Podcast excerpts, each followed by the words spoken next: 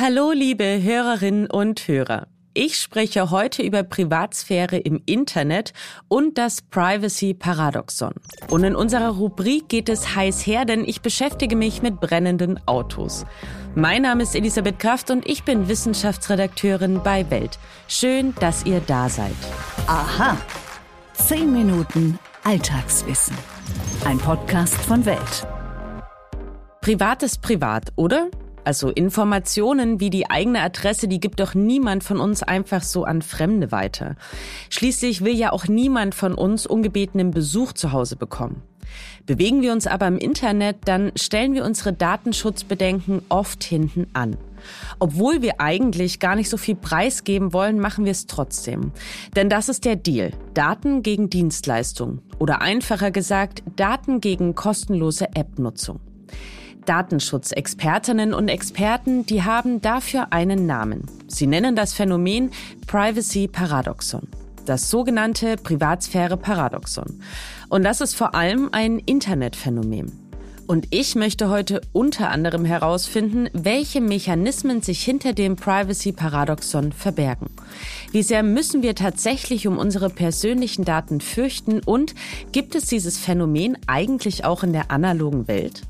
Um das herauszufinden, spreche ich mit Martin Emmer von der Freien Universität Berlin. Er ist Experte für digitale Mediennutzung und Gründungsdirektor des Weizenbaum-Instituts für die vernetzte Gesellschaft. Herr Emmer, der Theorie nach wägen Internetnutzerinnen ja Kosten und Nutzen ab und entscheiden dann erst, ob sie persönliche Daten preisgeben. Welche Variablen fließen denn in diese Gleichung ein? Also ich würde erstmal ein bisschen bremsen. Es gibt schon verschiedene Erklärungen und vermutlich äh, gibt es je nach Person ähm, auch unterschiedliche, unterschiedliche ähm, äh, Erklärungen, die wahrscheinlicher sind. Aber tatsächlich ist es so, dass ähm, wir eigentlich heute davon ausgehen müssen, dass die Menschen im Prinzip schon wissen, was sie tun. Ähm, also relativ viele äh, wissen, dass unsere Daten letztlich im Internet ähm, genutzt werden von den Anbietern, mit denen wir da interagieren. Ähm, und jetzt äh, theoretisch Theoretisch ist es so, dass man von einer Kosten-Nutzen-Abwägung ausgeht. Also man geht davon aus, dass ähm, die Menschen äh, wissen, dass mit der äh, Nutzung bestimmter Internetangebote eben gewisse Risiken verbunden sind, dass Unternehmen zum Beispiel meine Daten analysieren und äh, ich deswegen auch abschätzen kann, ob sich das für mich lohnt, also ob ich einen Service bekomme, der, der, der es mir wert ist, solche Risiken einzugehen. Genau, ich meine, ein schönes Beispiel sind ja Navigations-Apps, die wollen meine Standortdaten und das ergibt für mich natürlich total Sinn, weil die brauchen sie ja auch, um mich zu navigieren. Ähm, welche Informationen landen aber denen gegenüber jetzt bei Anbietern von Internetdiensten? Ich würde mal sagen, es gibt äh, drei Arten von Informationen, die, die bei Internetanbietern landen. Das erste ist mal, sind mal technische Informationen, die man grundsätzlich braucht, überhaupt um Services anbieten zu können. Also Informationen über meine, meine IP-Adresse, also wie man meinen Rechner überhaupt erreicht, um mir Informationen zu schicken. Technische Informationen, welche, welchen Rechner ich nutze die, die müssen über, übertragen werden, sonst kann man das Internet gar nicht nutzen. Die liefern aber natürlich schon äh, auch eine Menge Informationen über mich mit. Ähm, vielleicht äh, haben manche ja auch schon gehört, dass es solche, ähm, solche Tests gibt, die gezeigt haben, dass man unter Umständen etwas mehr bezahlt für seine Flugreise, wenn man mit einem teuren Mac seine Flugreise bucht im Vergleich zu jemandem, der irgendeinen älteren Windows-Rechner benutzt. Ähm, das heißt, da stecken Informationen drin über mich, mich, äh, wie, wie wohlhabend ich bin, wo ich wohne zum Beispiel. Aber das ist trotzdem natürlich begrenzt. Äh, interessantere Informationen stecken in zum Beispiel in Cookies. Das äh, ist, glaube ich, ein Begriff, den die meisten ja auch kennen. Wir kommen an diesen ganzen Zustimmungsbuttons ja kaum vorbei, wenn wir im Internet unterwegs sind.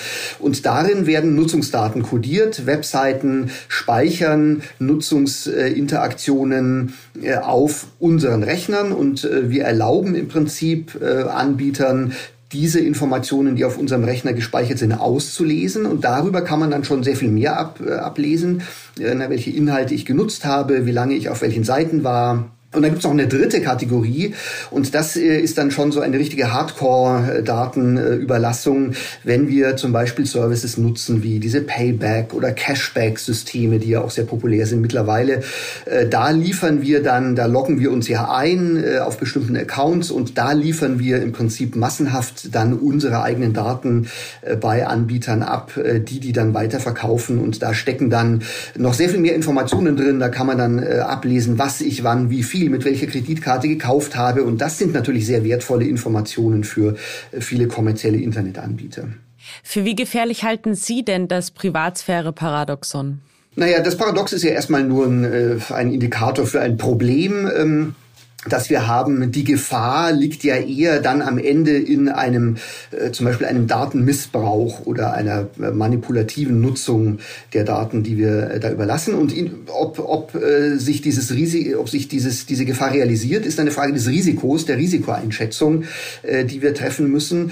Ähm, und äh, das Problem, das da eigentlich drinsteckt, ist, dass wir so angewiesen sind auf diese Internetinteraktion, dass wir äh, äh, eigentlich gar keine Wahl haben. Ne? Wir müssen zwar immer zustimmen, man äh, zeigt uns immer diese Buttons. Ähm, aber letztlich ist die, äh, die Alternative, äh, alles abzulehnen, äh, dann am Ende so, so unpraktisch und unpraktikabel, ähm, beziehungsweise die, die, die Entscheidung, die uns ja manche auch nahelegen, nämlich solche Netzwerke, soziale Netzwerke zum Beispiel gar nicht zu nutzen, weil äh, wir die Daten, die da gespeichert werden, überhaupt nicht kontrollieren können.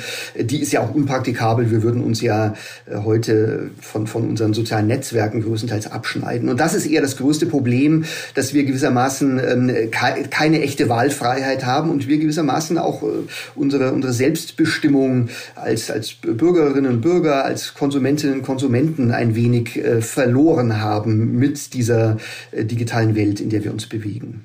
Was genau kann ich denn jetzt tun, um weniger private Daten preiszugeben und trotzdem meine Lieblings-Apps und Internetdienste nutzen zu können? Man kann natürlich ähm, datensparend im Internet unterwegs sein. Also man kann äh, in seinem Browser zum Beispiel und auch in Apps äh, bestimmte Einstellungen äh, vornehmen, dass zum Beispiel am Ende von Nutzungsepisoden äh, Cookies gelöscht werden. Das kann dann schon mal ähm, die, die Verbreitung meiner Nutzungsdaten an viele andere so ein bisschen reduzieren. Äh, komplett verhindern äh, natürlich nicht. Was ich auch vielen raten würde, ist einfach mal diese, diese neuen Optionen der äh, die SGVO zu nutzen, äh, die Auskunftsrechte, die wir haben und sich einfach mal, das geht relativ leicht, zum Beispiel bei Facebook oder so, sich einfach mal äh, die Daten schicken zu lassen, die dort gespeichert werden von uns, um mal so ein bisschen einen Eindruck davon zu bekommen und die dann eventuell auch löschen zu lassen. Das kann man auch machen. Auch das hilft schon mal ein bisschen, sich selbst in seiner Nutzung zu, zu kontrollieren.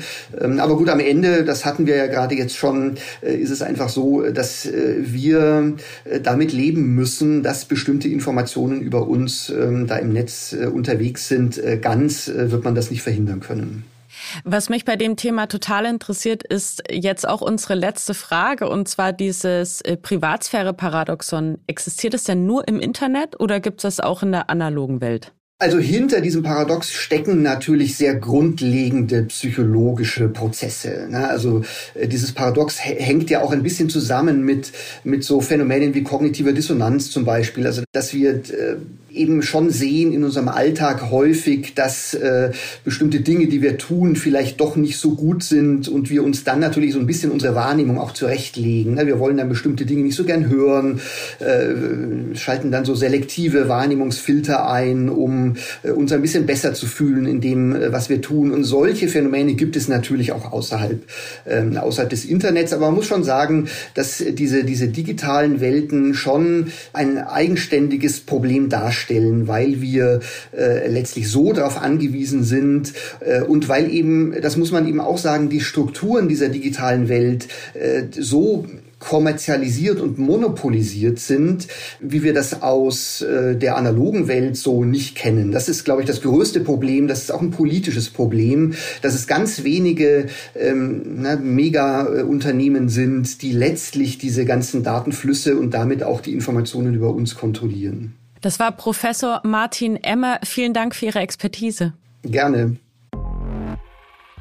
Stimmt das wirklich? Mythos oder Wahrheit? Die Frage unserer heutigen Rubrik, die haben wir von Axel gestellt bekommen. Axel will wissen, warum Autos mit Hybridantrieb häufiger brennen als Elektroautos oder eben solche mit Verbrennungsmotor. Erstmal danke dir, Axel, für deine Frage.